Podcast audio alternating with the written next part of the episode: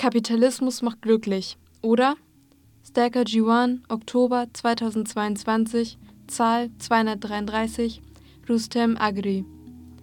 Wir werden im Alltag mit falschem Glück übersät und werden dadurch blind, weil wir hedonistisch leben, denken und fühlen. Diese These bedarf nun Erklärung, aber vor allem auch Fragen, die wir uns stellen sollten. Wie sehen und leben wir unser Leben? Sind wir glücklich? Was machen wir, damit wir glücklich werden?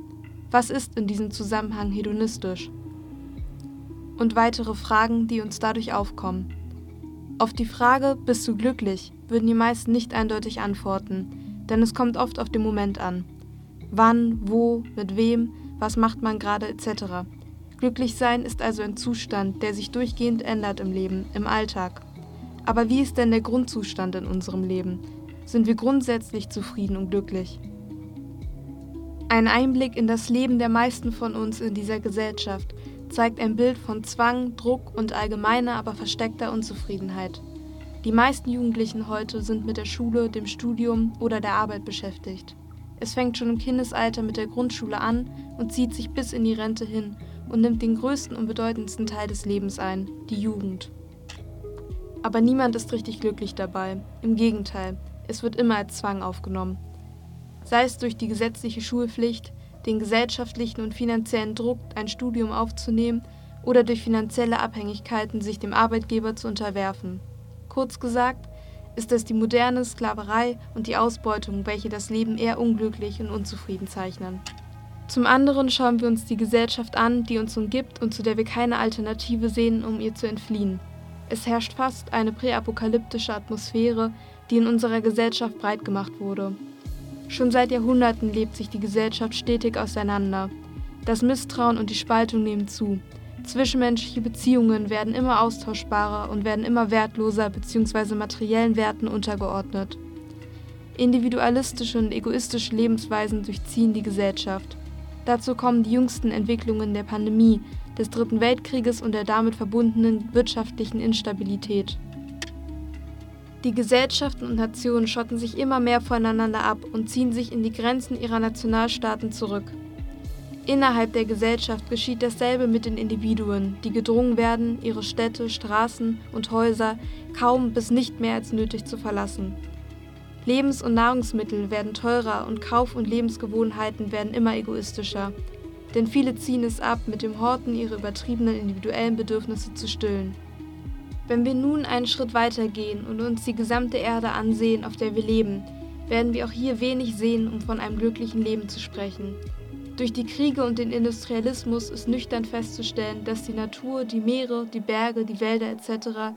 die Gewinngier des Kapitalismus zum Opfer wurde und immer noch wird. Wir können also nicht sagen, dass unser Leben, wie es jetzt ist, in seinen Grundzügen ein glückliches ist. Auch verspricht es in der Zukunft keine höhere Zufriedenheit. Vielmehr ist ein eingeengtes und ausgebeutetes Individuum durch gesellschaftliche, politische und wirtschaftliche Strukturen und eine Zerstörung des Ökosystems zu erkennen. Obwohl diese Kriterien vielen bewusst ist, leben die meisten trotzdem so, als wäre überhaupt nichts los. Im Gegenteil wird sogar ständig verbreitet, wie glücklich und zufrieden sie mit diesem Leben sind.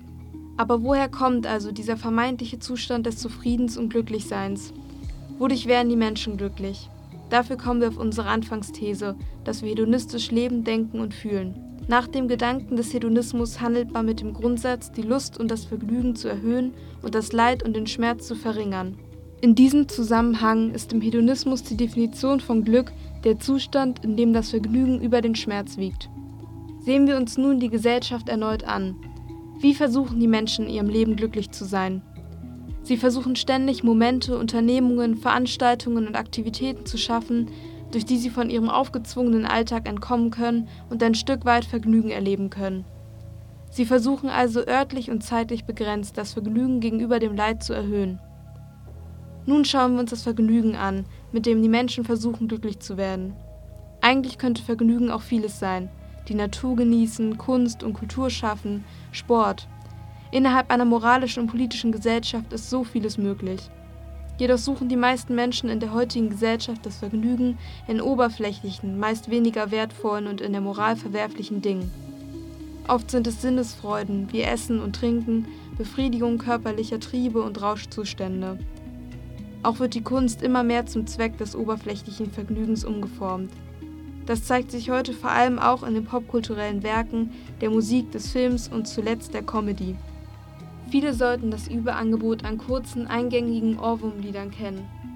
Oder die ansteigende Zahl von Filmen und Serien, die kurzzeitigen Adrenalin, kurze Melancholie oder Spannung erzeugen.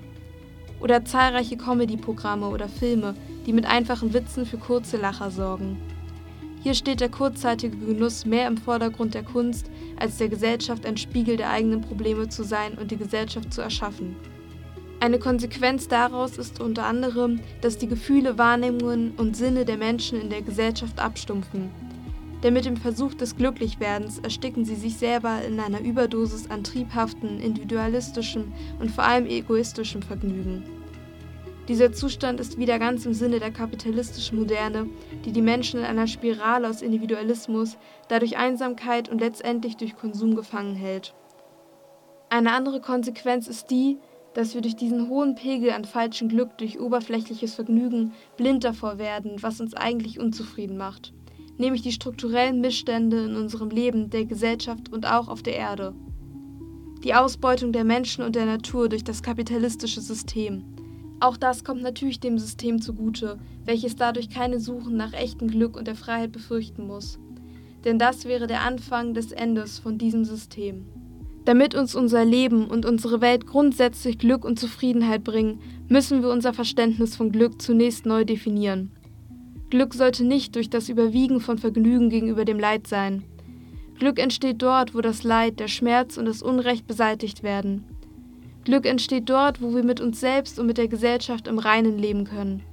Um glücklich zu sein, darf ich mich nicht auf materielle Werte verlassen.